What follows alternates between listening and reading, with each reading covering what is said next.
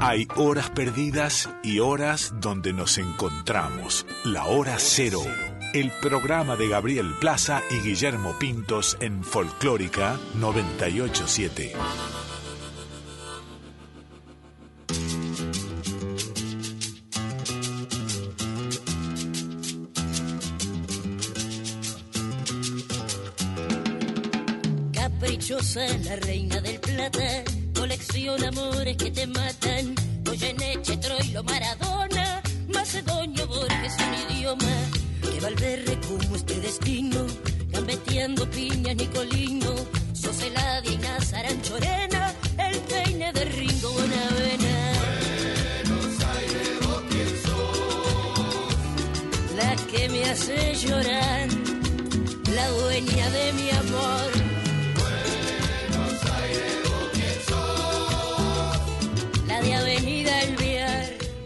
Noches, ¿cómo están ustedes? Esto es Hora Cero por Folclórica Nacional. Mi nombre es Gabriel Plaza y junto a Guille Pintos los vamos a estar acompañando hasta la una de la mañana.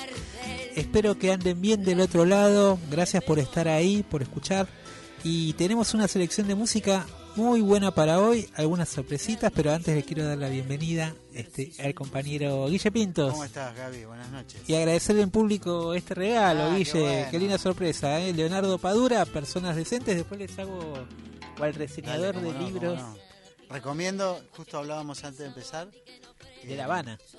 Claro, claro, claro. Padura es un escritor cubano con una particularidad que tiene que ver con, bueno, digamos, este, ya a esta altura ciertas categorías han estado más bien o, o se han disuelto, pero es como, digamos, un intelectual crítico que vive tranquilamente en- y tiene como elección de vida vivir en La Habana, ¿no? O sea, ni se exilió, ni tampoco es un adherente. Claro. este, tiene Sí. una mirada crítica, ha descrito muy bien ciertos periodos de la his- historia contemporánea de Cuba. Eh, yo estuve dos veces con él acá en Buenos Aires, este, simpático.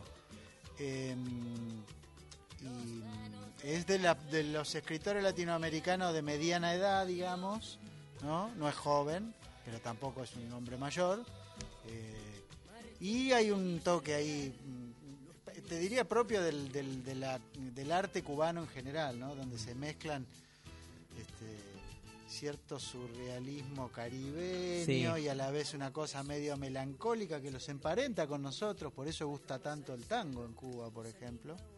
Eh, Bueno, además de que, que la música, bueno, que la, la cultura de, sobre todo el cine, también muy influido, es cierto, sí, sí, eso ni hablar.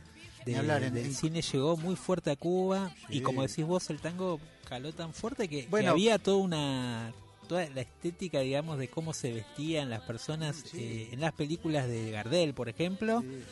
Después eso pegó muy fuerte eh, en la vieja tradición cubana, digamos. Te iba a decir que eh, ha- hace, la- creo que no sé si fue la última vez que estuvimos juntos al aire, pero que hablamos de Ibrahim Ferrer y yo me acuerdo que eh, cuando lo entrevisté, lo primero que me mencionó fue su amor por el tango Claro, y por cual. Gardel. No, te iba a decir esto, que es cierto, el- es muy importante en la educación cultural del cubano promedio, digamos, del, del siglo XX, ya estamos Sí. hablando.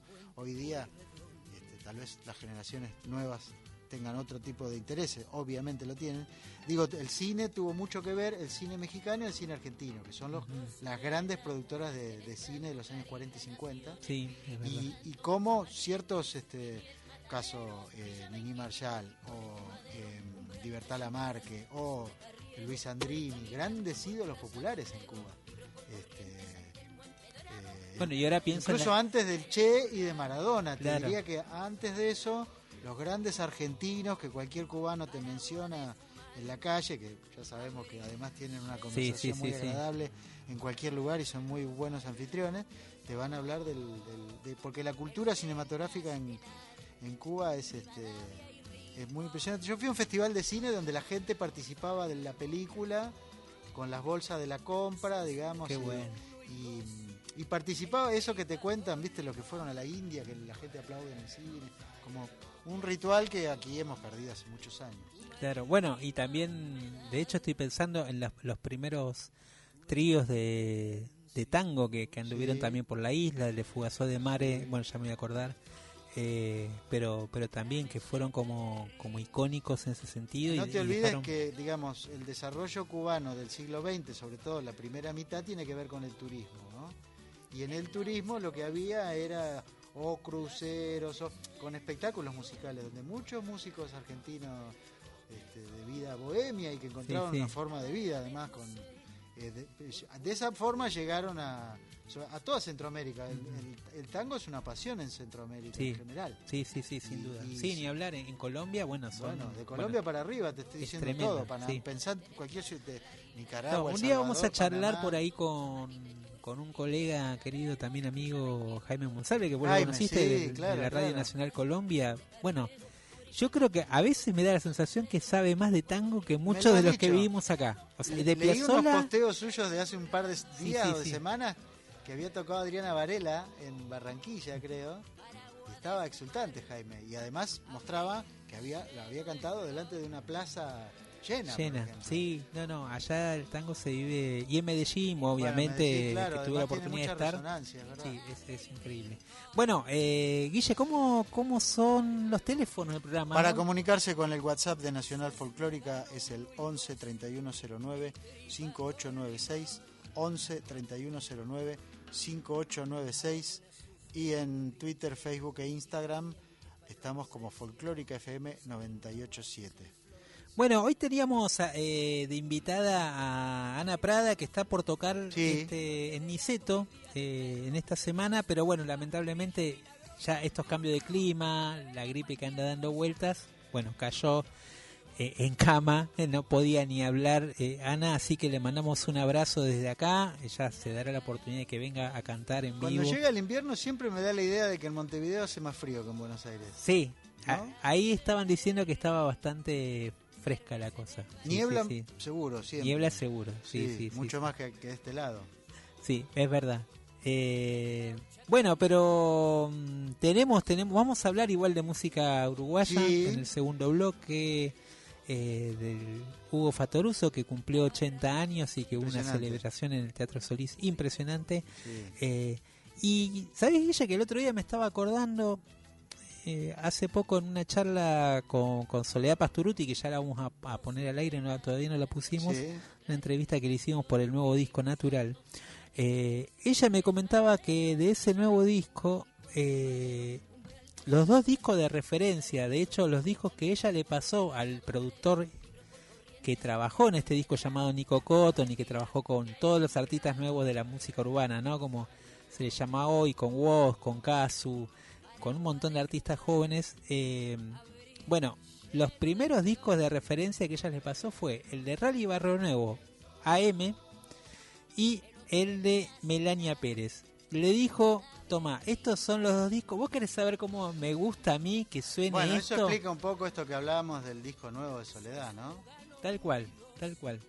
Eh, y ella le pasó esos materiales como para que Nico Cotton, que viene de otro palo musical y Sí, de otros sí. sonidos musicales, entre un poco en el universo folclórico desde otro lugar. Y me acordé de esa entrevista porque hace poquito se publicó la nota en, en la revista Acción y, y me acordé de esas referencias y dije, bueno, ¿por qué no ponemos hoy de apertura, rescatamos dos canciones de esos Bien. dos discos que hace mucho que no, no los pasamos y que me parecen dos discos dentro de lo que nosotros le llamamos todo lo que surgió a partir de la década del 90, dos discos referenciales por diferentes motivos. Uno en el caso de Melania Pérez, porque sin duda yo creo que es una de las grandes cantoras que tenemos que siguen por suerte este, en actividad y siguen cantando eh, con un estilo que sin duda, al- además de ser original, su estilo interpretativo, de tener un registro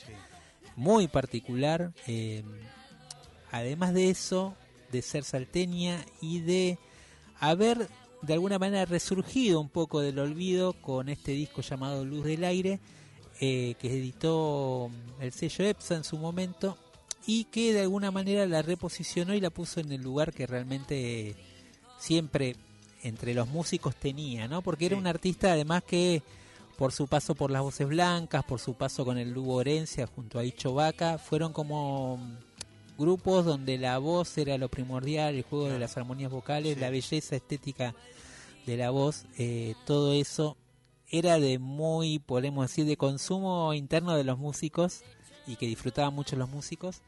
Eh, pero este disco de alguna manera también a ella la, posicionó de vuelta en el circuito de los festivales y, y sin duda le dio un lugar importante que es el que siempre para mí merece. Y otro, otro dato que no es menor, que obviamente muchos de los aficionados de la folclórica saben, digamos, de Melania Pérez y la conocen, pero a nosotros también nos escucha gente de otros géneros. Entonces está bueno decir como referencia que eh, Mercedes Sosa hacía un recordado té en su casa de la calle Carlos Pellegrini, donde Sí. invitaba a, a- a las cantoras, pero que era una verdadera asamblea de las mejores cantoras. Entre ellas estaba María Grania. Y otra de las cantoras que cuando estaba en Buenos Aires era invitada a ese té, digamos, podríamos decir, de, de celebridades y maestras, era Melania Pérez. Como para decir, bueno, la tengo acá Mercedes, Claro. ¿no? En Mercedes la tenía a su lado como también como una referencia, así como otras grandes cantoras. Eh, bueno, Melania Pérez la vamos a escuchar haciendo la canastita. eh, y después de Radio Barrio Nuevo, este disco Radio AM, que en su momento él, eh, de alguna manera, la idea era recuperar viejos clásicos Claro. olvidados Claro. Eh, que habían quedado éxitos, digamos, por- podríamos decir, o, o viejos temas. eh, Parte de la la- música de su vida, ¿no? la música que escuchaba su madre y Claro, su claro, familia y que él escuchaba de chico, ¿no? La radio AM, justamente, los temas que ahí sonaban. Y de ahí junto a Elvira Ceballos, que fue como la gran incorporación también en el piano, que era su maestra de piano de ahí de Córdoba, y que fue también como una especie de eh, continuadora de ese sonido de Alfredo Ábalos, del maestro Alfredo Ábalos en el piano, es esa manera de tocar, ese sonido tan característico también podemos decir de una época del folclore de los 50, eh, impregnó un poco el aura de ese, de ese disco Radio M. Así que, ¿te parece, Guille? Vamos a escuchar estos dos temas. Eh, primero La Canastita por Melania Pérez y después vamos a escuchar Samba de Usted por Rally Barrio Nuevo del disco Radio AM.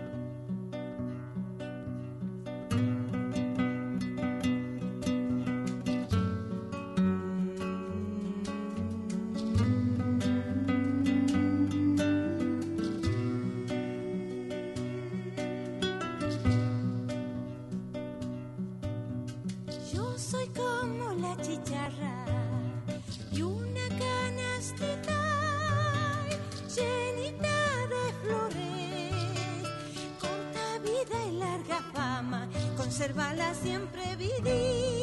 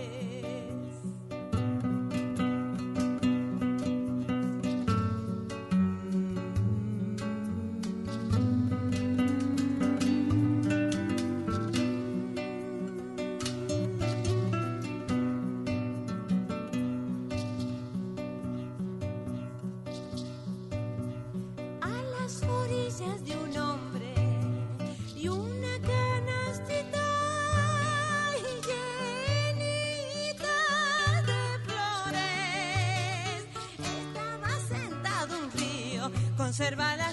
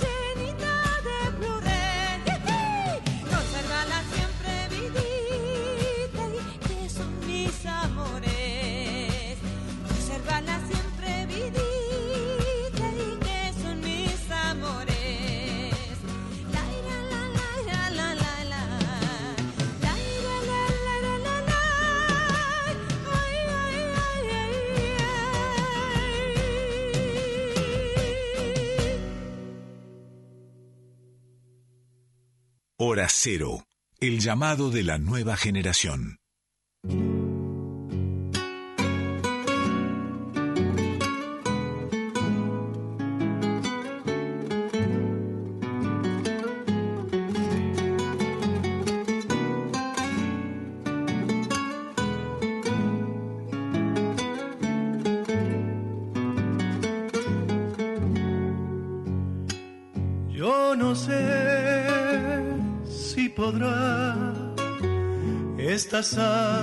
Llegar a usted.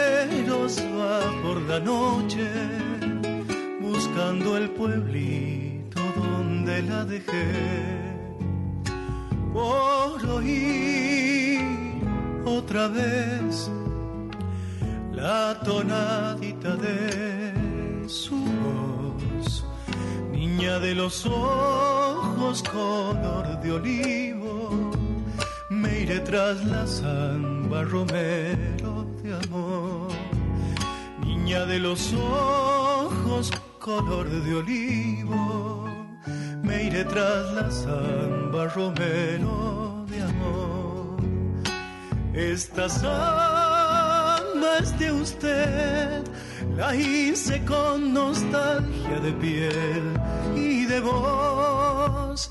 Cuando usted la escuche, crecida en sombras, recuérdeme un poco, tan lejos que estoy. Cuando usted la escuche, crecida en sombras, recuérdeme un poco, tan lejos que estoy.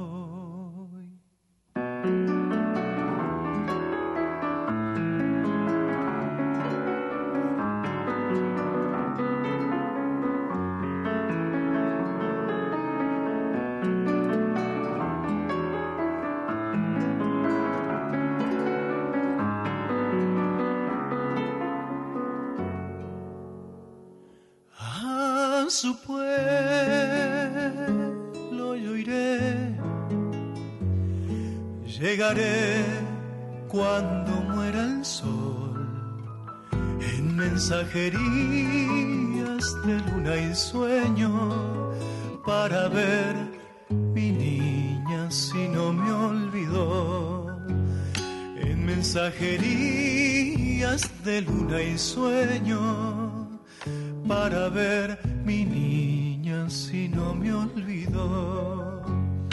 Soy aquel que se fue tras su huella hasta sus pagos olivareros trayendo a penita su pobre canción vuelve hasta sus pagos olivareros, trayendo a penita su pobre canción. Esta samba es de usted, la hice con nostalgia de piel de voz. Cuando usted la escuche crecida en sombras, recuérdeme un poco tan lejos que estoy cuando usted le escuche crecida en sombras. Recuérdeme un poco tan lejos que estoy.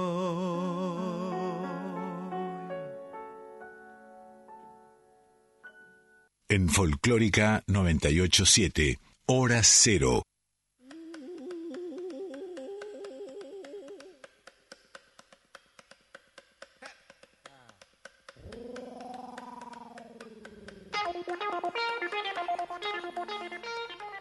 Después de este comienzo bien clásico de nuestro folclore argentino contemporáneo, podemos decir. sí, em, Bueno, un poco el, el aullido que acompaña una de las este, cortinas musicales de este programa nos anticipa un poco de qué va a tratar eh, a partir de ahora nuestra conversación. Bueno, Guille, el otro día en el Teatro Solís se celebró Sí. algo que, que podría declararse un poco Día Nacional de la Música, Sí. en Monte, por lo menos en Montevideo, Día Sí. Nacional de- del Músico en Montevideo, eh, cumplió 80 años Hugo Fatoruso. Y este nombre que por ahí para mucha gente puede llegar a pasar desapercibido, sin embargo es un músico que ha escrito eh, quizás las, las páginas o, o parte de la historia más importante de la música de Uruguay, pero por añadidura, digamos que también del Río de la Plata, El Río de la Plata te iba a decir, y en español, ¿no? y en Este, español. eh, bueno, podemos eh, trazar una línea de tiempo que se inicia a principios de los años 60, en donde él y su hermano, Osvaldo, sí, Fatoruso. eh, de alguna forma, no, de alguna forma no, de todas las formas, sintonizando con la ola mundial, eh, forman y estrenan una versión rioplatense de los Beatles con, con, con sus trajes, sus corbatas negras finitas, sus peinados, y a la vez eh, claramente se notaba que no era eh, un- ni, siquiera una banda tributo ni de imitadores, sino No, que tenía otro tipo de vuelo poético y musical. Os- eh, Hugo y Osvaldo, eh, además de, de excelentes músicos, digamos, este, que tenían grandes dotes de instrumentistas, de- y detrás de la moda esa de parecerse a los melenudos ingleses que eran furor en todo el mundo, asoman a la música como dos notables compositores, instrumentistas, de, de lo que vos llamabas música rioplatense, porque empiezan a combinar y a superponer, ese ADN claro, influencias musical, que vienen claro. del candombe, se cruzan con los Beatles, se disparan hacia el jazz, este, y en aquel primer momento, con estos esta banda que eran los Shakers, ¿no? Shaker, sí. Eh, autores del- de una canción que dio lugar a ahora se la puede confundir con el Con la serie, o ¿no? relacionar con la serie sobre la historia del rock argentino claro rompan todo Rompan todo, de hecho el nombre eh, hace, eh, digamos, mención específica a esa canción de los Shakers. eh, bueno y también... la frase estaba estaba y latente ya y la, para- y la- y la frase también era, Claro. era como un doble juego también con la famosa frase de, de Billy Bonnie la pesada. bueno por eso por eso todo, digo pero- eso pero sucede yo tengo varios años después pero sin embargo en el imaginario y en el inconsciente la expresión rompan todo no era una invención ya venía, Ya venía. del single de los Shakers que fue como el primer esbozo de música beat este Acá, sí, pop, de este lado, en el, con- claro, sur, en el cono eh, sur, digamos. exactamente. Y no olvidar el, el disco de los Shakers que se llama La Conferencia Secreta de Totos Bar, la notable influencia que tuvo, por ejemplo, estábamos hablando de él porque hoy fue un tema de conversación, en Charlie García. Claro. Más de una vez lo ha elegido como el mejor disco eh, de rock eh, latinoamericano de todos los tiempos. Bueno, y de hecho Fito Páez también dice que, que entre sus músicos Bueno, favoritos, cuando claro. hace una lista de figu- discos favoritos del mundo entero, lo, Sí. lo ubica Hugo Fatoruso eh, como, como, como uno de los grandes pianistas y compositores del Río de la Plata. Jaime Ross, sin duda también, de También, hecho, que además claro. lo ha tenido en su banda, dice que, que, el, que el Fato, como se le dice, o el, Hugo, eh, sin duda es un un músico, realmente es una especie de marciano. O sea, ellos no pueden Sí. creer cuando están al lado de él tocando las Cierto. cosas que hace. Y en la el vitalidad teclado. que tiene, porque acaba de cumplir 80 años. Yo recuerdo haberlo visto hace 3 o 4 años, eh, en Mar del Plata una vez.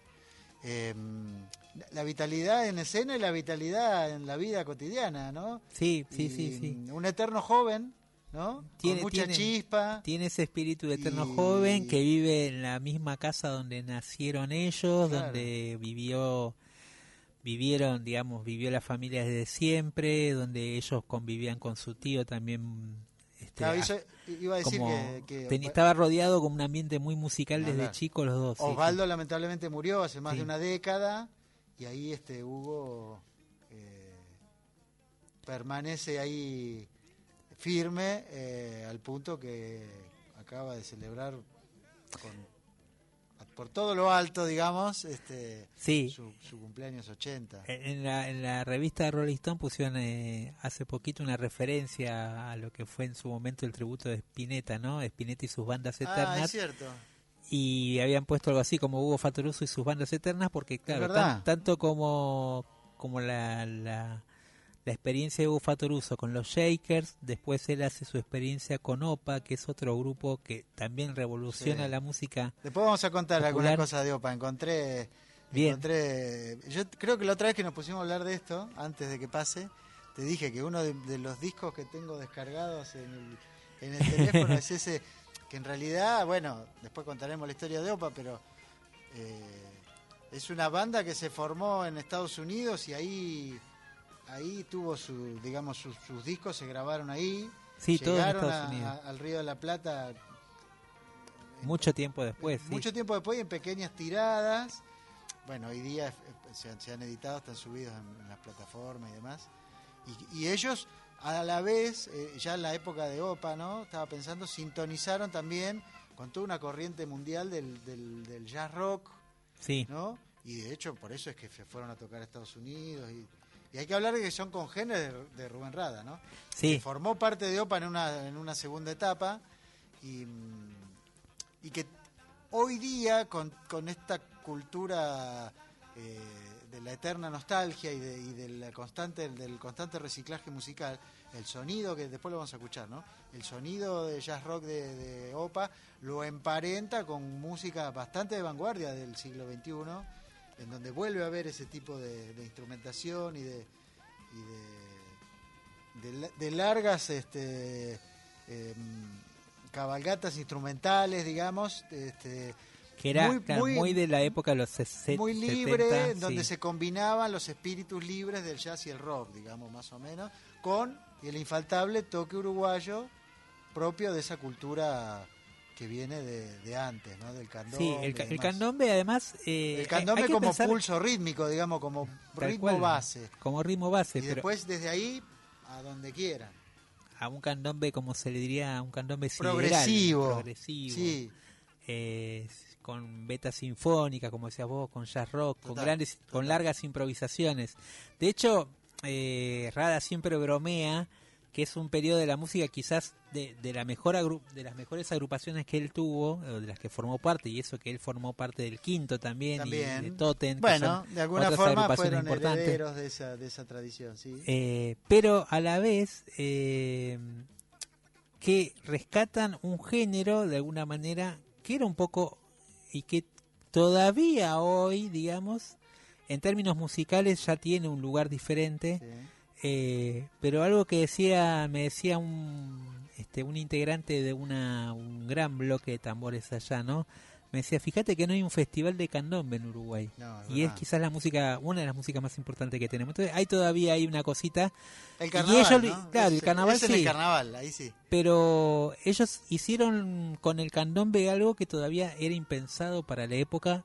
Trabajar una- un sonido popular, un sonido de las calles, un sonido de las esquinas Sí. y llevarlo a ese nivel, digamos, musical eh, y expandir esa potencialidad que tiene el candombe. Te diría que incluso en ese, ya estamos hablando de los 70, ¿no? Sí, Eh, Los Fatoruso, Hugo y Osvaldo principalmente, y Rubén Rada también, y Opa, sintonizó también con una corriente que aquí en la Argentina, si bien tuvo su momento de auge, no tuvo, no generó el tipo de... Porque en Brasil sí, por ejemplo, o sea, como que estaban conectados a algo más...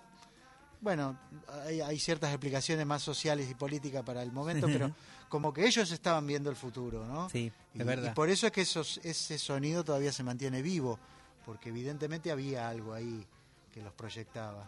Bueno, vamos a escuchar si te parece introducirnos un poquito Sí. en el sonido Fatoruso con uno de sus tantos proyectos. Sí. Tiene, debe tener actualmente como cuatro o cinco proyectos. Siempre tiene eh, varios. Fato, sí, uno Rey Tambor, que es más de, obviamente, más de- específicamente trabajando la cuerda de tambores, otro con este con su pareja, con la baterista del Barroca, te- tiene otro proyecto con un percusionista este japonés que se llama Dos Orientales, tiene este proyecto que se llama el trío oriental, que originalmente eh, lo integraba también su hermano Osvaldo Fatoruso.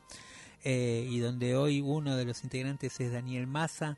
Eh, Hay que decir que Hu- Hugo, eh, parte de esa, de esa apertura al mundo que tuvo en los 70 con OPA y Estados Unidos y los brasileños y los festivales de jazz por el mundo y todo, es eh, uno de los, yo diría uno de los músicos latinoamericanos que más veces se debe haber presentado en Japón, por ejemplo, este, abriendo una puerta a un universo completamente exótico para nosotros. sí, sí, para él muy natural. Yo ya conté esta historia, pero un día que yo hice una entrevista, la hicimos por Zoom, era la, era la tarde, era la, la, ma- la mañana de Tokio, el atardecer nuestro, y él me contó que había acompañado a los músicos que tocaban con él, que querían ir a un recital, y como él era el único que conocía el camino y no quiso entrar al recital, los acompañó como un padre. Este, para moverse en la Sí, gigantesca claro. línea de subterráneo y tren de la capital japonesa, se quedó esperando en un bar que termine el recital y los trajo de vuelta. Este, pero eso habla también de la familiaridad que tenía con, que tiene con, con la ciudad. sí, sí, dos, dos o tres veces por año va a Va, Japón. va. Es impresionante. Bueno, escuchamos entonces eh, esta versión de su tema de madrugada por el trío Oriental. No te vayas, no ves que me quedo solo. Se convierta en oro la luz de tu sentimiento. Si vos lo soltas al viento o al sol de cada mañana.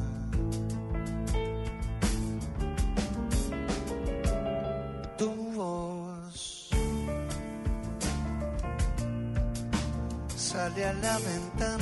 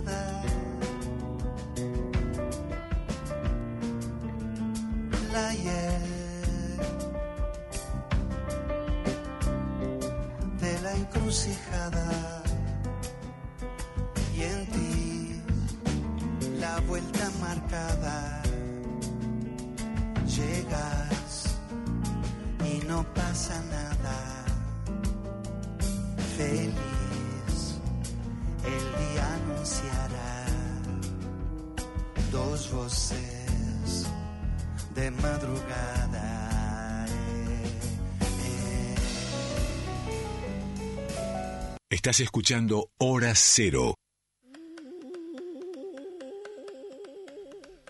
Bueno, está- estaba latente en esta canción que acabamos de escuchar del Trío Oriental, uno de los tantos proyectos grupales de Hugo Fatoruso, que acaba de cumplir 80 años y de él estamos hablando. Eh, digo, estaba latente aquí también el toque brasileño que mencionábamos, ¿no? Él fue mucho tiempo... Vivió en Brasil. Vivió en Brasil, compañero y músico, eh, digamos, este, compañero de, varios notables este, instrumentistas, caso Ayrton Moreira, eh, como, percusionista, o eh, Hermeto Pascual, o eh, digamos, parte de esa generación brasileña de los 70 también que, que ahí es donde conectó, yo creo, por eso te decía esta idea de futuro que tenía, porque es en ese momento cuando eh, el, el- el naciente y el, el en boga jazz rock de la época pone su vista hacia Brasil y la cuestión percusiva y por ahí es donde se cuela, También. se cuelan Hugo y Osvaldo, eh, como siempre Uruguay en versión más pequeña, digamos, pero este y por eso es que después terminan con Armando Opa en, en Estados Unidos, ¿no? Porque habían ido a tocar en realidad con compañeros brasileños. Bueno, eh, con tuvo malas experiencias Hugo con el tema de derechos. De Sí, hecho, bueno, hay también, problemas con. Ayrton de que nunca les pagaron los que tendrían que haberle pagado. No, hay una disputa ju- Hay una judicial que terminó ahí por la música del de Mundial Brasil. 2014. Sí, Este, que leía en una nota que él decía que él medio ya el abandono. En Eso, porque- como que, sí, que él dice, ya está, yo sé que esa canción es mía y Exactamente, ningún pero durante años eh, fue un tema muy relevante, bueno, por diversos motivos, ¿no? Desde, el- desde que el, el mismo artista siente la necesidad de que le sea reconocido sí, su trabajo, su obra, Obvio. y, y- pero bueno, sí, es, es una historia que está ahí pendiente, la de un juicio que él hizo por plagio de una música que tuvo una difusión y un alcance global propio de la competencia que, que, que promocionaba, ¿no? No, y después están todo, eh, la parte de, de- de la mitología, digamos, alrededor de Hugo,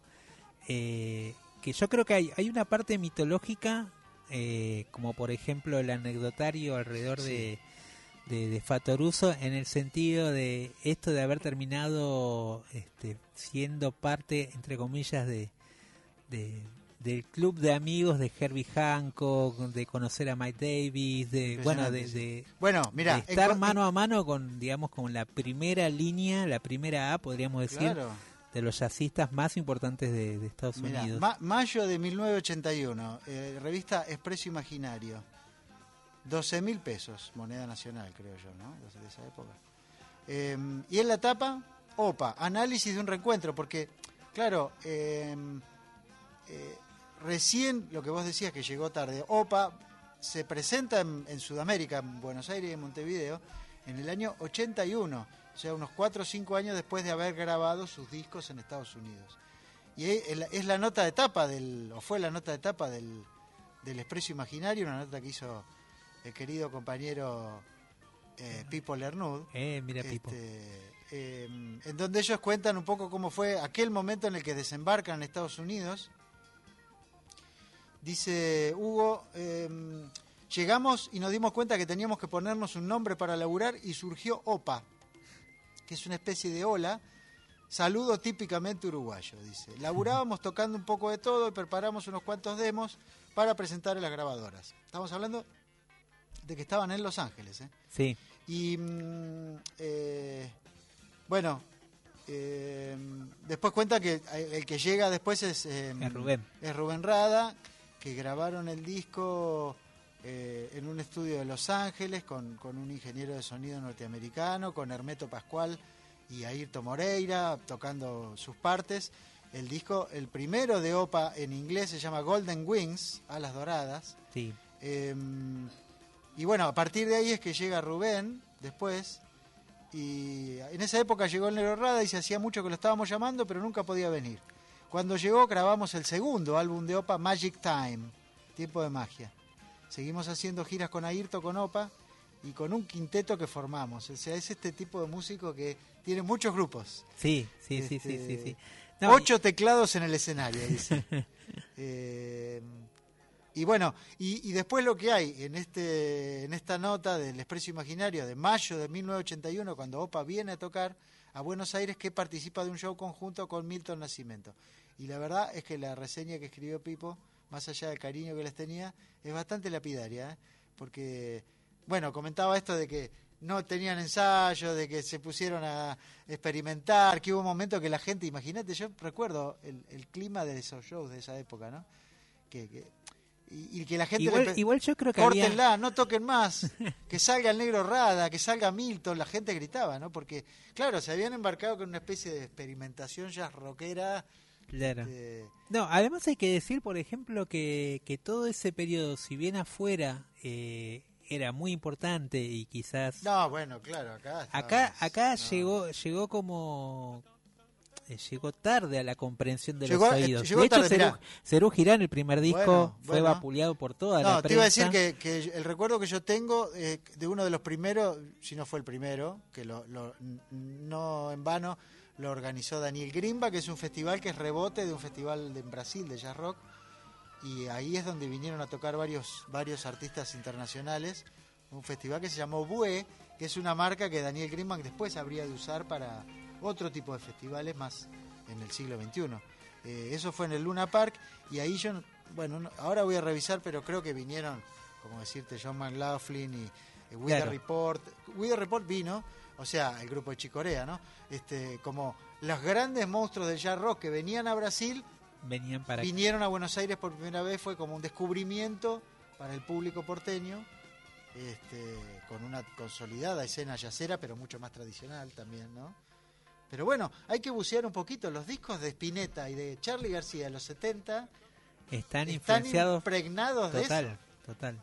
Este, Bueno, la máquina de hacer la pájaros. máquina de hacer pájaros. Spinetta Jade, este, están ahí latente esa cosa de, del jazz rock que- del cual Fatoruso este, era activo protagonista en la escena mundial. Bueno, eh, vamos a escuchar, si te parece, Guille, Dale. eh, dos canciones con dos de, de sus formaciones.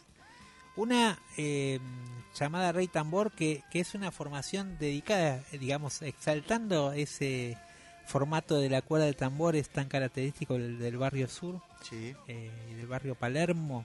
eh, y, y de alguna manera acá hacen una versión de un clásico hoy ya de la música mon- montevideana, que es La Casa del Lado de Fernando Cabrera, eh, en versión también con lonjas eh, de cuero. Y después vamos a escuchar Botija de mi país, del disco Opa en vivo, eh, un registro que de alguna manera también rescata esa Capturó frescura esa energía, sí, Sí, es verdad. esa, esa energía de- del grupo y, y un tema digamos cantado por el negro Rada que también con el paso del tiempo se transformó en un clásico de también inclusive inclusive del repertorio del negro Rada Eh, lo grabó varias veces en, en sus diferentes discos solistas y, y ahí vamos a escuchar dos maneras de encarar la música de, de Fatoruso De Ahora, tantas ¿por qué? que tiene. Claro, ahora hay algo que a mí me gustaría decir con respecto a este tipo de músicos, ¿no? Que, que son a veces tan queridos por los propios músicos y tan importantes para, para una cultura, digamos, regional y una identidad rioplatense musical.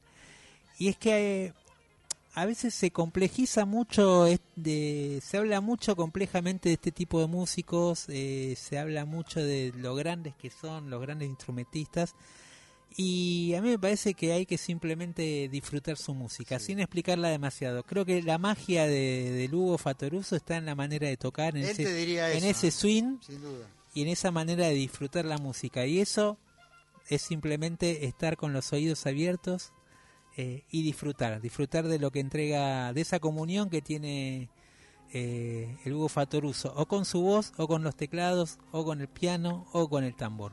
Escuchamos entonces al gran Hugo Fatoruso eh, con Rey Tambor y después con Opa.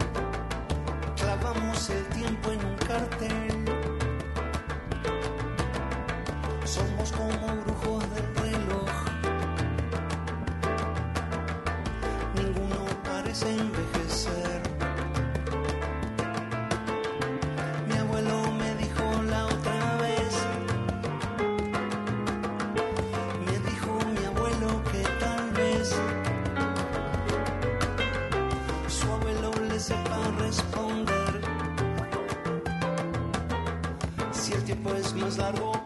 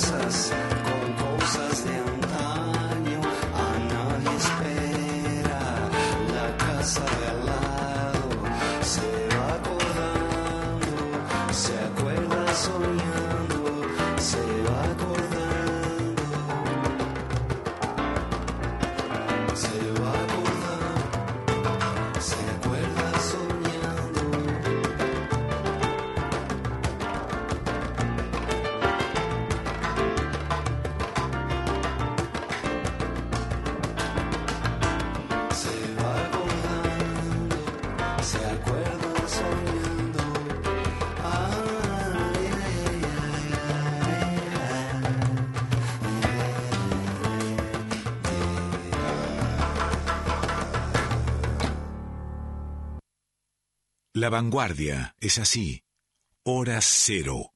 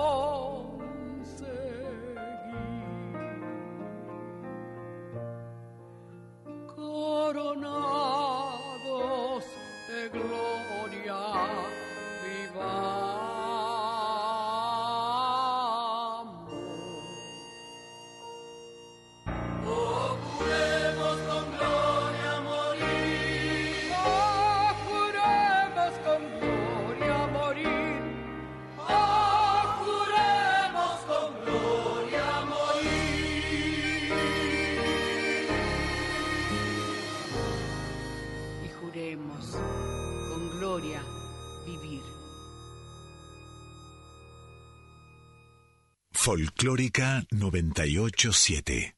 La música habla por nosotros. En Folclórica 987, hora cero.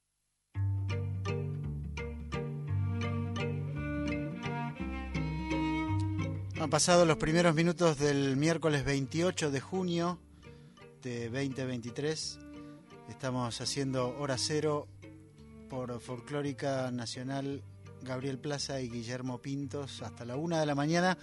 Y estamos hablando, o estuvimos hablando, de la significación musical y simbólica de un personaje como Hugo Fatoruso que acaba de cumplir 80 años. Sí, eh, acá un colega desde Montevideo escuchándonos, qué alegría, qué alegría. Eh, recordamos también ¿Puede cor- corroborar eh, nuestro compañero si hace más frío en Montevideo que en Buenos Aires? Sí, ahora le vamos a pedir que mande otro mensajito a ver cómo está por allá. Eh, lo que sí nos está diciendo que, que está escuchando el programa, que le, que le parece muy bueno, gracias a Nico Hidalgo por... Bueno, espero que no, no nos haya tomado examen. Exactamente, decir, espero no haber metido la pata con alguna cosa que Pero, pero bueno, gracias por escucharnos. eh, a todos los que están también, obviamente, del otro lado. Esperamos sus mensajes ahí al 11 31 09 58 96. 11 31 09 58 96. Tenemos muchos oyentes tímidos eh, que después nos escriben Me acompañan en mensajes. silencio, sí, bien. sí, sí. Pero que sabemos Como que todo están buen ahí. oyente. Sí, sí, exactamente. Hilda Tortorella, que, que siempre manda mensajitos eh, mientras está, que dice que hora cero es su ritual de la noche, bueno. los martes, así que también una- un abrazo para ahí, para, para este oyente fiel. Gustavo Bruso es otro oyente fiel, ahora me, me estoy acordando y seguro que hay muchos más ahí escuchándonos. Bueno, Guille, como decías vos, eh, hablábamos de Fatoruso antes. señor. eh, recordamos también que hoy se está cumpliendo, eh, se está rememorando en Montevideo eh, un aniversario Uruguay. en Montevideo, Uruguay, en todo Uruguay obviamente, un aniversario del golpe militar en Montevideo, así que, que es un día bastante particular, con este con marchas también de, de recuerdo, marchas silenciosas son allá. Eh, bueno, y, y algunos hallazgos últimamente que también dan cuenta y que de alguna manera hablan de esta necesidad de la memoria eh, siempre necesaria para seguir en la búsqueda de aquellos eh, que todavía siguen desaparecidos por la última dictadura en Uruguay. Eh, acá también, ¿no? Así que, bueno, les mandamos un abrazo a, a, a todas las amigas y los amigos que tenemos allá en Uruguay en este día partic- particular. Entramos, Guille, en un momento eh, para también ponernos este, atentos a las canciones, a las melodías y a disfrutar de un remanso musical. Sí, señor. Eh, tenemos... ¿Tiene ahí ver, la, la grilla? Un eh, momento de canción bálsamo litoraleño, te diría Sí, yo. sí, sí, sí, sí, ¿No? sí. Entonces vamos a escuchar dos canciones de dos cantantes que suelen estar en nuestro programa y que, bueno, en sus últimos discos y en el último tiempo, por distintas vías artísticas y estéticas, diría yo, se han reencontrado con esta música litoral tan rica y tan cercana a nuestra cultura musical, más allá de venir de una región en particular de la Argentina. Eh, creo yo que han tenido bastante que ver en eso, ¿no? Tanto Cecilia Pal como Noelia Recalde, para traernos esa sonoridad tan particular de una zona, de una región de la Argentina, eh, que donde hay ciertas particularidades de su paisaje, de su clima, Y dónde está, bueno, está de sus obviamente cercanías con otros países. su cercanía tanto con Uruguay como con Paraguay y con con Paraguay y, Brasil, Bra- ¿no? y Brasil y ese afluente de alguna manera Paraná. Claro, esa cultura de esa, los esa ríos cultura que de van los ríos que van que van llevando también la música y las, las culturas eh, y que, que permiten también estar abierto a otras sonoridades tanto como el caso de Cecilia Pal como bien decías vos creo que creo que es un artista que ha trabajado la obra de, de, de Ramón Ayala para de alguna manera Claro. mostrar ese diamante que es la poesía de, eh, de Ayala con esa sutileza también para tanto para para elegir los músicos que la acompañan como para elegir el repertorio como para elegir los arreglos y para interpretar de una forma muy cálida y también intimista estas interpretaciones Eh, y en el caso de Noelia Recalde que es de Gualeguaychú eh, donde está la influencia brasileña también la influencia uruguaya eh, donde está la influencia de los carnavales, bueno, todo eso de alguna manera formó parte de su identidad. En este caso vamos a escuchar su material más acústico, eh, más cancionero también, eh, pero son dos artistas que me parecía que, que siempre es, es lindo volver a escuchar acá en el programa y que nos llevan también más allá del ritmo que hagan por el sonido de la canción y por la melodía de su voz. Escuchamos a Cecilia Pal haciendo Amanecer en Misiones y luego a Noelia Recalde, Contacto Directo.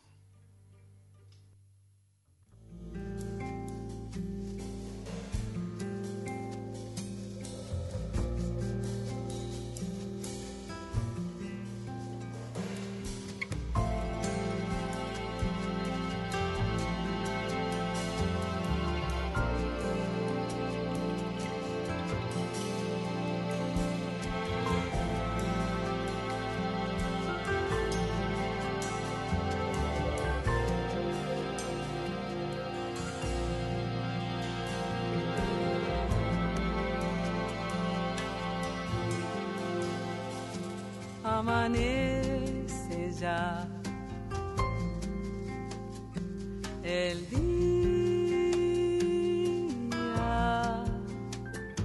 y en el monte un sol de hierba verde va con contando las historias del obraje montarás.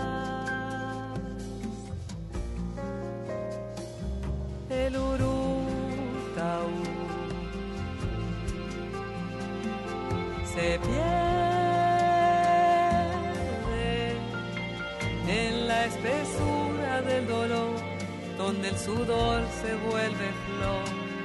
Vivir. Yo vengo del ayer, de la tarefa y el raído por Yahoo. Soy tierra de Mensú, soy tronco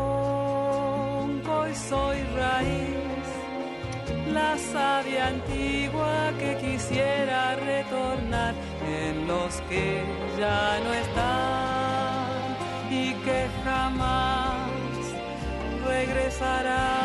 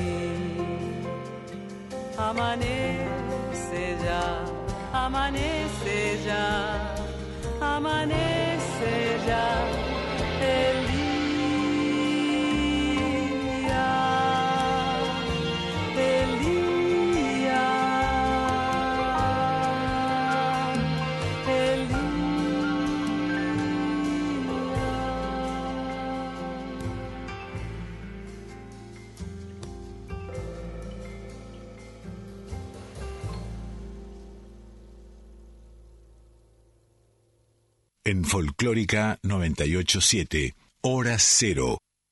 Voy a apagar la luz de mi casa para pensar más fácil todo. Porque mirarte cambia el alma. Depende cómo sean los ojos, las formas que te dibuja el agua cuando caen sobre tus pasos cansados. Es la lluvia, es la lluvia, el contacto más directo de los hombres con el cielo y su pureza y con la naturaleza.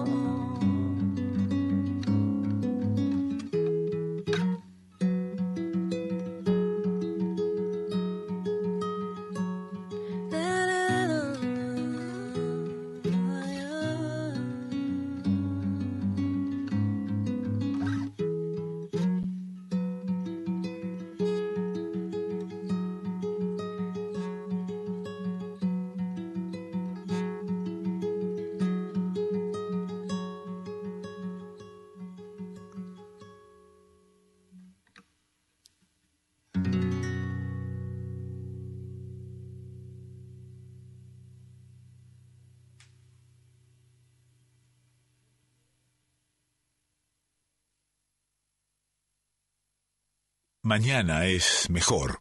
Hora cero. Todo lo nuevo.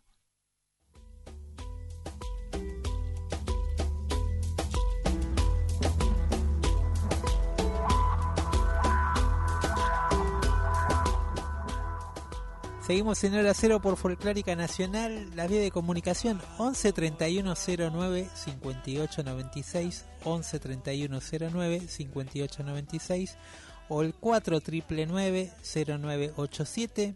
Ahí pueden dejar mensajes en el contestador, mensajes bonitos, mensajes de, de saludos, lo que quieran. Ahí pueden este, dejar sus mensajes. Eh, Recién pasaba un doblete con Cecilia Pal y eh, con Noé. Uy, se me fue. que- Noé Recalde, muy Noé bueno. Recalde, eh, de su disco solista, muy lindo disco Los dos, acústico. eh, muy los- lindas canciones. Muy lindas canciones. Y ahora entramos en el universo de Ricardo Vilca, eh, que bueno, recién recordábamos un poco algunas situaciones obviamente Sí. en Jujuy, eh, y, y en, en estos días tan particulares me vino, me vino la, la música de Ricardo, eh, siendo una persona, digamos, tan presente en lo que él fomentaba, que era el encuentro entre personas tan diferentes, el entendimiento entre culturas muy distintas, eh, haciendo una música que suena de su lugar y a la vez es una música universal.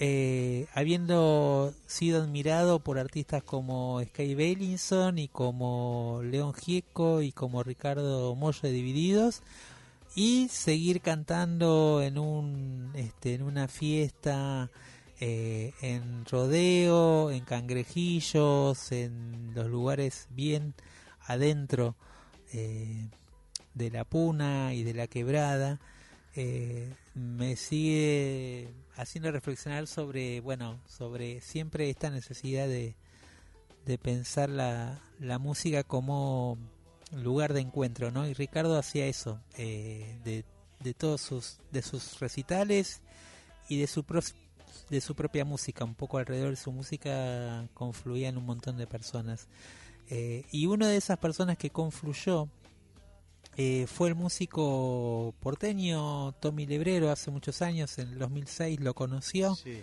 así como lo conocieron tantos otros que fueron alguna vez al norte y se lo encontraban ahí en la quebrada eh, de Humahuaca, en su casa, a una cuadra y media del monumento al indígena que hay ahí en Humahuaca. eh, y se lo encontró y podríamos decir que se enamoró de, de- de esa música eh, de esa música que hablaba de la raíz, pero también, como te decía, de este lenguaje, de esta cosmovisión también universal eh, y de, esta, de este encuentro también esencial con, con los sonidos. Y a partir de ahí se transformó en un recurrente visitante de su casa y de sus encuentros en el árbol de la amistad que se hacen en enero. Eh, y él se considera una especie de, de, de alumno de alguna manera de esa escuela de Ricardo, como pasó con muchos músicos de diferentes, este, incluido de gente de la quebrada también y de músicos que llegaron de otras partes, con los cuales eh, Ricardo interactuó musicalmente, grabó un disco dedicado a la música de Ricardo Vilca que acaba de eh, subir en, en estos últimos días y que es un homenaje de alguna manera a ese repertorio eh, con un ensamble de bueno de guitarra eléctrica, de bandoneón, eh, de batería, o sea con ese lenguaje urbano que tiene Tommy, pero eh, que respira a la vez eh, parte de esa esencia musical de, de Ricardo eh, y que respira también este idioma universal de la música de Ricardo. Eh, es un disco que a la vez tiene algunas joyitas, eh, donde aparece incluido algunas grabaciones que él hizo en la casa de Ricardo Vilca, tocando Ricardo su guitarra, en, esa especie de encuentros que él solía hacer también con la gente cuando iba. Eh, se- se hacían esas especies de jams o de improvisaciones eh, que siempre están matizadas con alguna comida, con algún vino o algo. Eh, y bueno, y quedó un registro eh, de esos encuentros. Él incluyó dentro de este disco tres registros de esos encuentros con Ricardo que, son, que estaban inéditos hasta ahora y que forman eh, que le dan también un plus a este material y también bueno el resto del material que fue grabado en los estudios Ion eh, y en los cuales eh, creo que Tommy rescata muy bien el espíritu de la música de Ricardo vamos a escuchar quizás algunas de sus canciones eh, más populares en el disco están Guanuqueando que grabó con Nadia Larcher como invitada eh, está Quebrada de Sol y Luna eh, que es la que vamos a escuchar a continuación y el último tren eh, en una versión también muy particular y que se transformó también en un clásico dentro del repertorio de Ricardo Vilca. Así que los invitamos a escuchar este material nuevo de Tommy Lebrero interpretando la música de Ricardo Vilca y entrando también en el universo de Ricardo Vilca a través de un músico contemporáneo y joven de acá de la ciudad.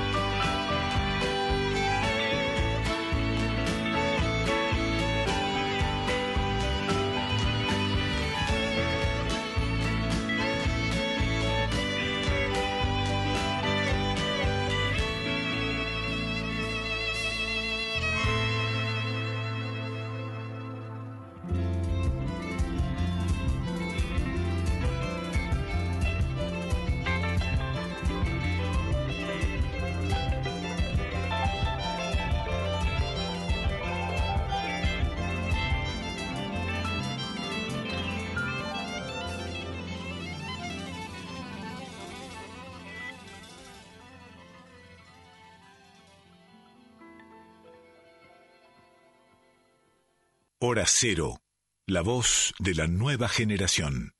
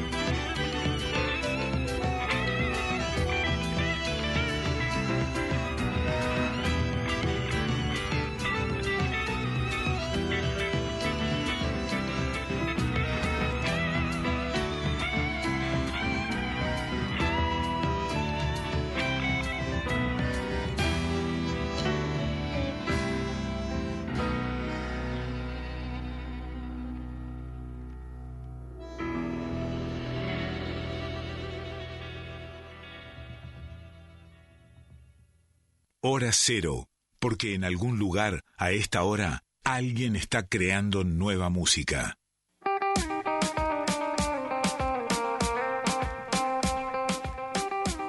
Entramos en la última media hora de Hora Cero que hacemos Gabriel Plaza y Guillermo Pintos en Folclórica Nacional. Nuestro número de WhatsApp es el 11 3109 5896. 11 3109 5896. Bueno, escuchábamos el disco tributo a Ricardo Vilca. eh,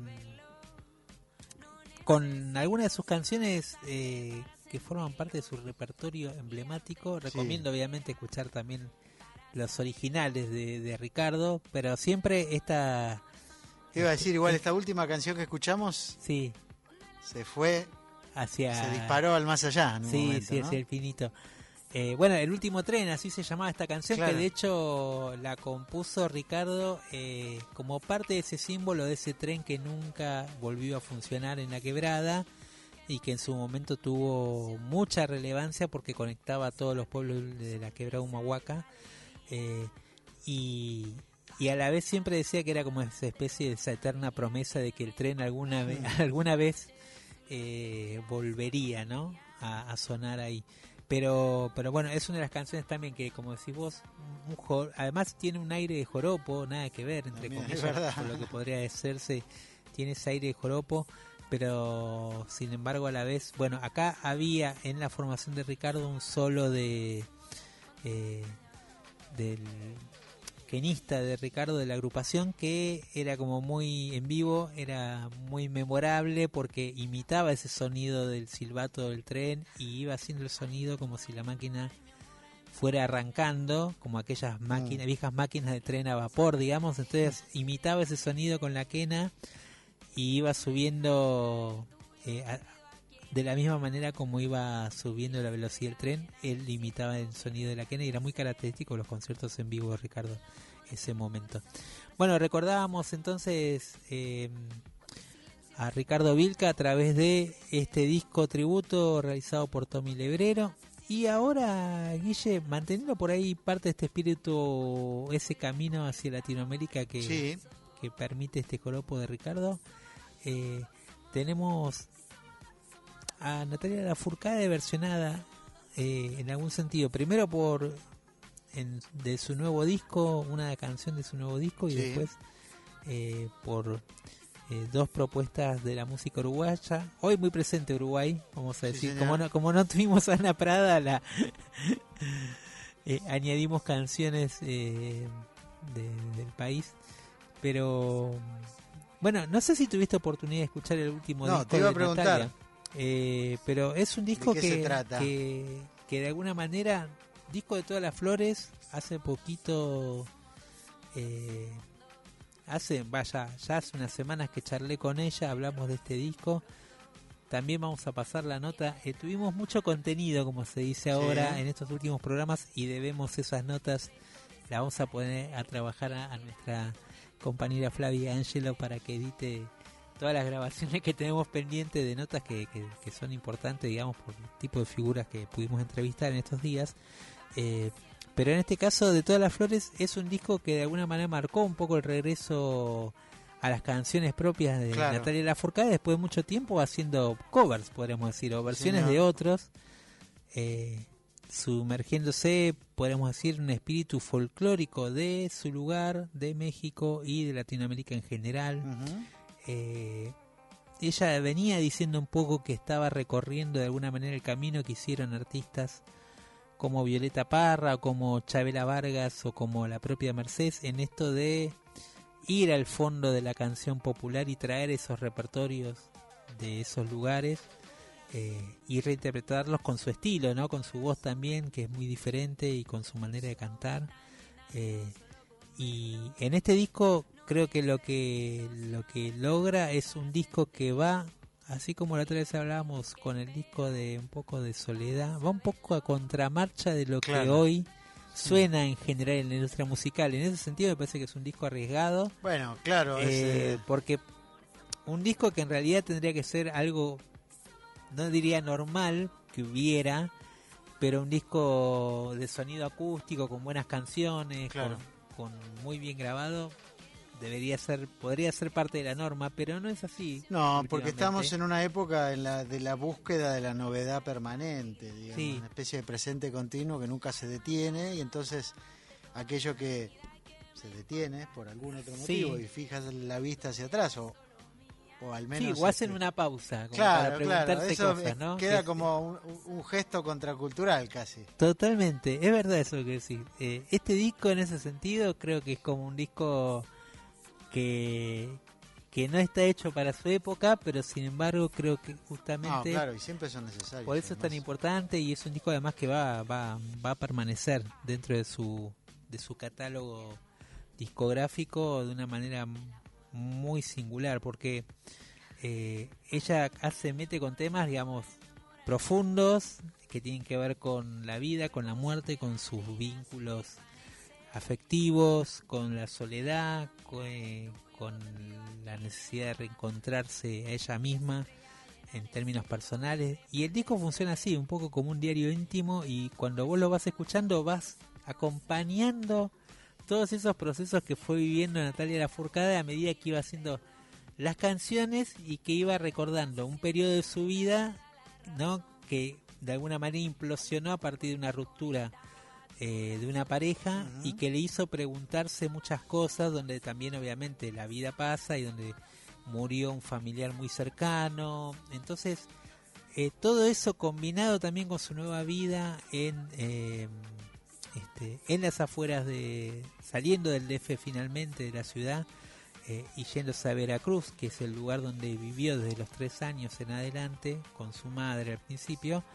Bueno, ese reencuentro también con la naturaleza también está incorporado al sonido del disco. Hay un ritmo como muy natural, donde la música, podemos decir, fluye, donde los músicos tocan a la manera del jazz también. Pareciera que improvisaran algunas canciones.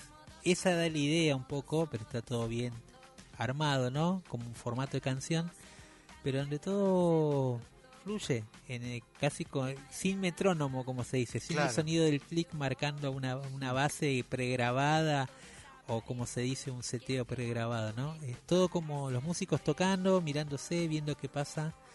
eh, y en esa combinación ese disco, bueno, produce como un efecto interesante en quien lo escucha. Vamos a escuchar de ese disco Pajarito Colibrí, eh, que para mí es una de las, quizás de las mejores síntesis que ella logró de todo este aprendizaje, de su paso por lo folclórico, de estudiar, por así decir, de alguna manera, la forma de las canciones populares eh, en sus versos, en su manera de escribir.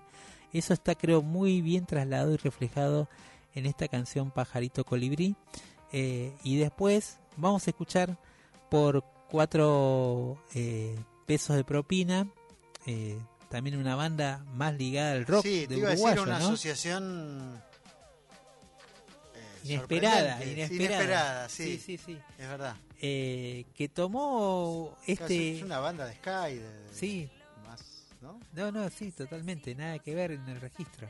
Ellos igual, eh, Cuatro Pesos de Propina es una banda que a la vez igual ha incorporado clásicos del repertorio, incluso te diría de Murguero, de otros autores claro, claro. de la música popular uruguaya. Eh, y acá junto a Luana Méndez eh, hacen esta versión de Hasta la Raíz, que es una canción también que hablando con Natalia Lafourcade me, me decía que se ha convertido como una especie de clásico de Sí, su repertorio. te iba a decir. ¿no? De, esta, de de estos, de esta última década, por lo menos, claramente, te diría que ya, digamos, eh, adquirió el rango de esas canciones que exceden a su autor, en donde Es verdad. mucha gente, incluso como suelen decir algunos de ellos, este, mucha gente posiblemente no sepa quién la escribió, Claro, y es de quién es, ¿no? Pero sí la conoce. Bueno, esa es una categoría que no todas las canciones adquieren. En el caso de Natalia Lafourcade tiene que ver con esta etapa que acabas de describir, eh, en donde de alguna forma reseteó su, su carrera musical.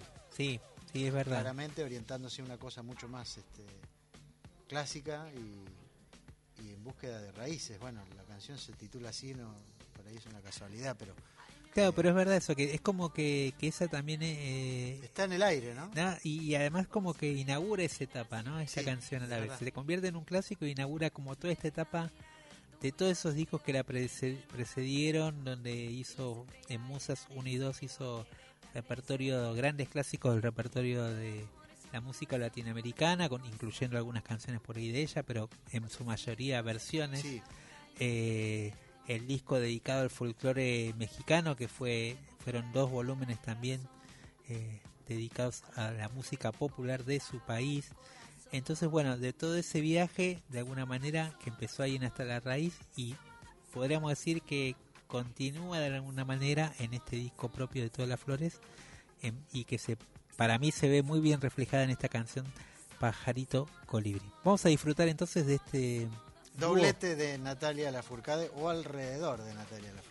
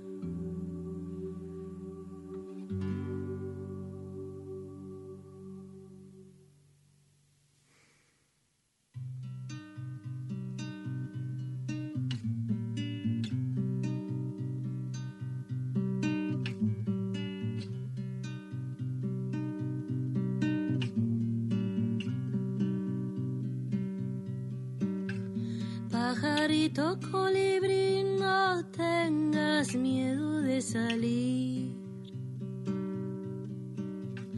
Hoy el mundo quiere que despiertes para ser feliz. Pajarito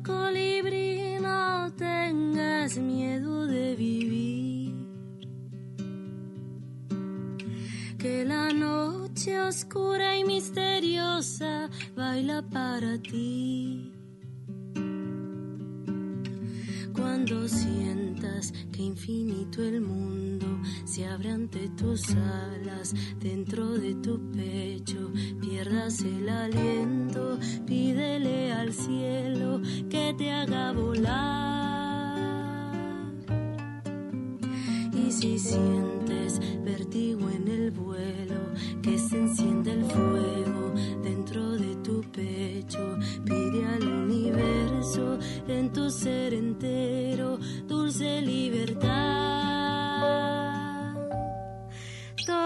estar bien, pajarito colibrí, ya no tengas miedo de vivir. Todo va a estar bien pajarito colibrí, tú llegaste al mundo para ser feliz.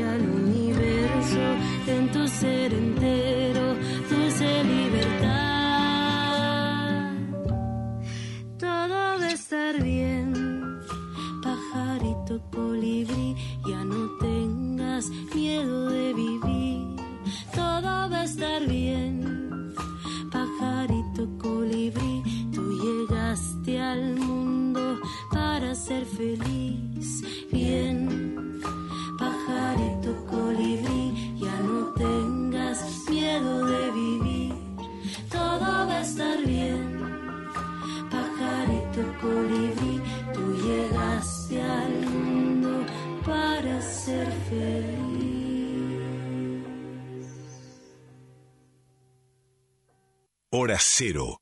Todo lo nuevo.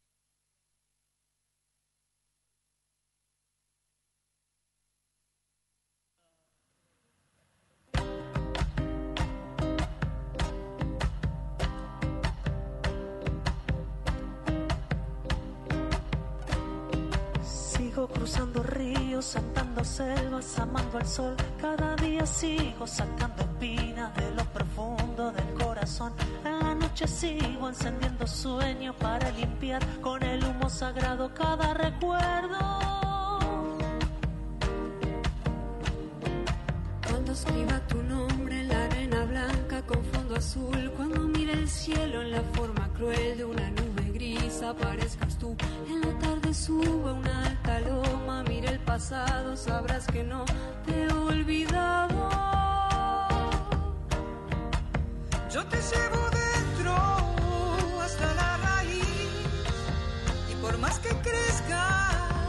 estar aquí. Aunque yo me oculte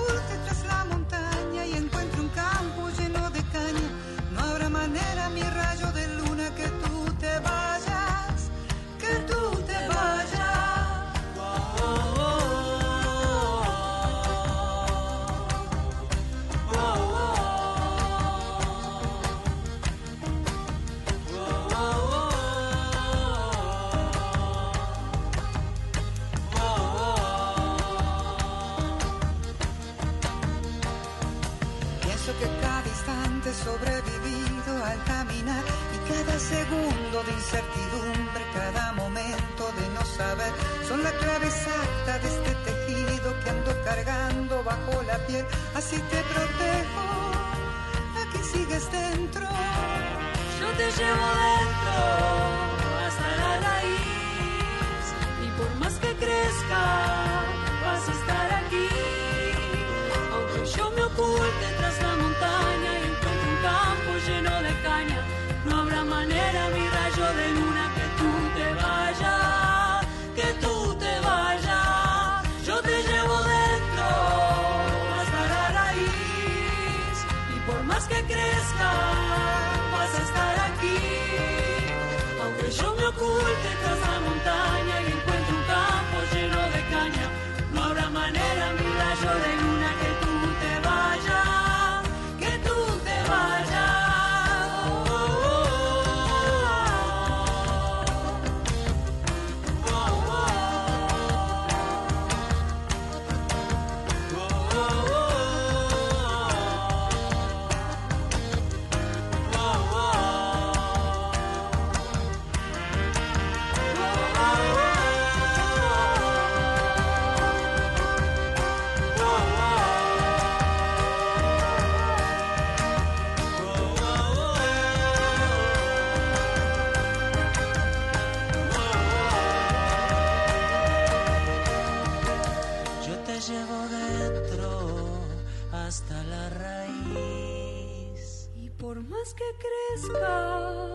estar aquí. Aunque yo me oculte tras la montaña y encuentre un campo lleno de caña, no habrá manera, mi rayo de luna, que tú te vayas.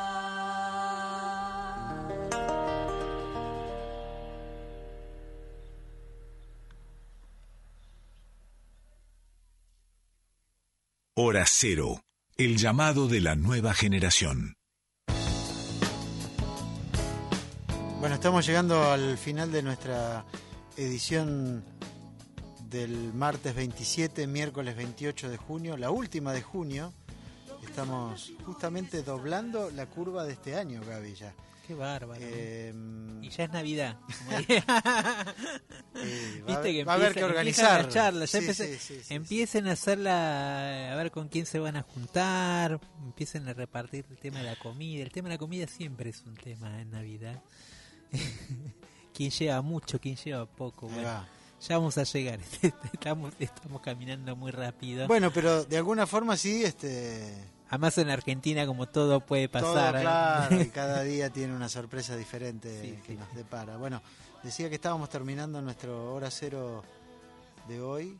Eh, nuestra invitada no, nuestra invitada original no pudo participar por razones propias de la época. Sí, por la gripe. Íbamos, íbamos a estar con Ana Prada pasando un buen momento, ojalá se pueda dar en breve. Y mm, eso nos llevó a recorrer otros caminos musicales. Sí, recorrimos, hablamos de, de- del Fatoruso, recordamos a Hugo, al principio escuchamos a Melania Pérez eh, y a Rally Barrieno con esos dos discos tan, tan interesantes, Luz del Aire y Radio AM, dos discos que invitamos a, a volver a escuchar. Eh, y, y recorrimos también Latinoamericana, eh, re- Latinoamérica recién con la música de Natalia Lafourcade. Y ahora nos despedimos también eh, para cerrar el círculo uruguayo, podríamos decir, pero Bien. con otro encuentro entre Tabaré Cardoso, Sí, eh, uno de los hermanos que lidera la agrupación murguera Agarrate Catalina, Claro. que va a venir a Luna Park eh, en el segundo semestre, que va a cruzar el charco, y León Gieco, con el que ya han realizado, además de conciertos Claro. y colaboraciones, Sí, sí, eh, claro, claro. vienen a hacer eh, también una nueva colaboración. Con esta canción nos vamos a despedir. Eh, agradecemos a todos los que están acompañando Hora Cero eh, en todos estos años, vamos a decirlo así, está Sí, bueno señor. decirlo.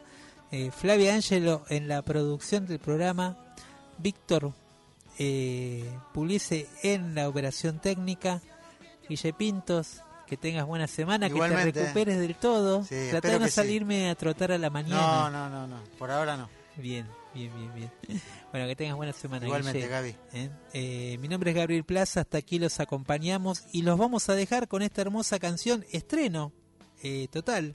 Se llama La Primera Piedra. Eso, quien tenga, ¿no? quien tenga la primera piedra. Interesante. Eh, la primera piedra, Tabaré Cardoso y León Gieco. Eh, esperamos eh, verlos pronto en vivo. Eh, yo tengo ganas de ver a la Garrate Catalina, la otra vez me quedé con las ganas. Bueno, pero suelen venir Suelen a venir. Buenos y Aires si no, bueno, un par de veces al año. tendremos que ir, tendremos Claro. que cruzar eh, el charco a, a verlo, porque es un año de celebraciones. Este año también Rubén Rada está cumpliendo 80 Sí, señor. años. Sí, es verdad. Eh, y, y para algo como ya anticipándome, Guille, porque recién decíamos, bueno, ya empieza ya empieza el carnaval, ya empieza el carnaval para mí porque ya ya están empezando a anunciar eh, eh, viste que decíamos la otra vez en el carnaval se mueven jugadores como si fuera Claro, el fútbol. exactamente. Eh, este es el momento de Un libro de pases. es un libro de pases, saber quién eh, tiene a tal director de coro, quiénes se quedan, cuál murga renueva este, integrantes. Bueno, están en ese momento ahí para después llegar en el momento de, obviamente, empezarán los ensayos. Así que ya empezamos a palpitar el carnaval de a poco. Ahí va. Y nos Eh, acercamos un poco con esta Y canción. nos acercamos con esta canción de despedida, La Primera Piedra, Tabaré Cardoso y León Gieco. Así nos vamos en hora cero. Los esperamos el próximo martes a las 23. Espero que lo hayan pasado muy bien.